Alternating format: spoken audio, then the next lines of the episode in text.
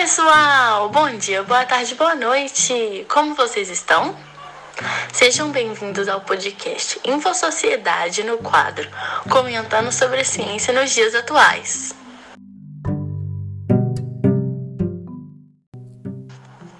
Vocês sabem como é feita a coleta de dados de alguma doença? Ou como é feito o cruzamento de dados? Então, hoje iremos responder essas perguntas utilizando de exemplo o assunto do momento, a pandemia causada pelo novo coronavírus. Os belos participantes do podcast de hoje são Carolina Domingues, Thaís Ferreira, Estela Barbosa e Fernanda Ribeiro.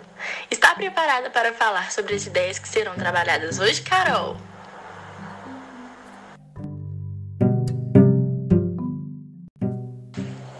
Estou sim, Estela. Então vamos lá.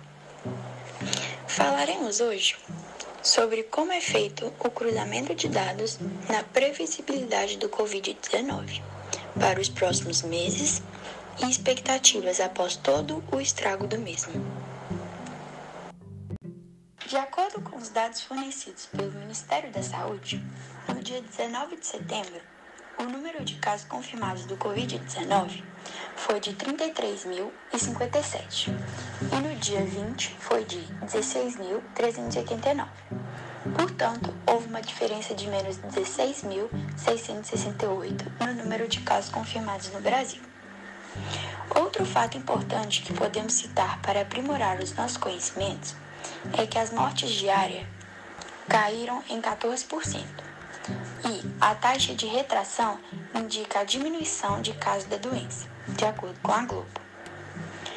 O Ministério da Saúde também lançou uma ação para rastreamento e monitoramento de contatos de casos de Covid-19. O investimento federal de 369 milhões permitirá o fortalecimento de ações locais para identificação precoce e assistência adequada de contatos de casos de Covid-19. E aí, Fernanda, você poderia explicar para a gente como é feito o cruzamento de dados? Mas é claro, Carolina, vamos aprender juntos.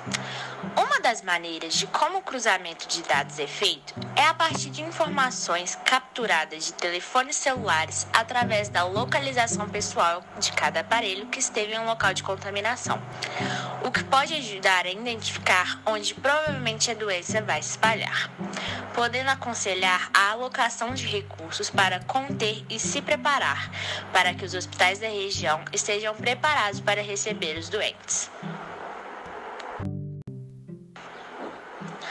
Coletar dados e ter previsibilidade é importante para antecipar decisões, planejar metas e redirecionar atividades para não ocorrer prejuízos clínicos e econômicos.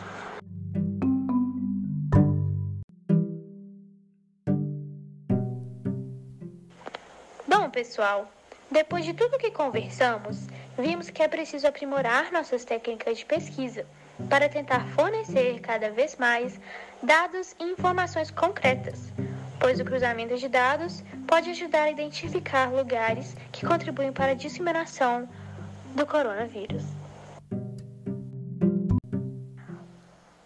Muito obrigada pela sua atenção. Esperamos que vocês tenham gostado do nosso podcast e que este tenha dado a vocês uma nova visão e perspectiva do vírus Covid-19. Enfim, sigam as recomendações necessárias de higiene e isolamento para se prevenir contra o coronavírus. Abraços e até logo!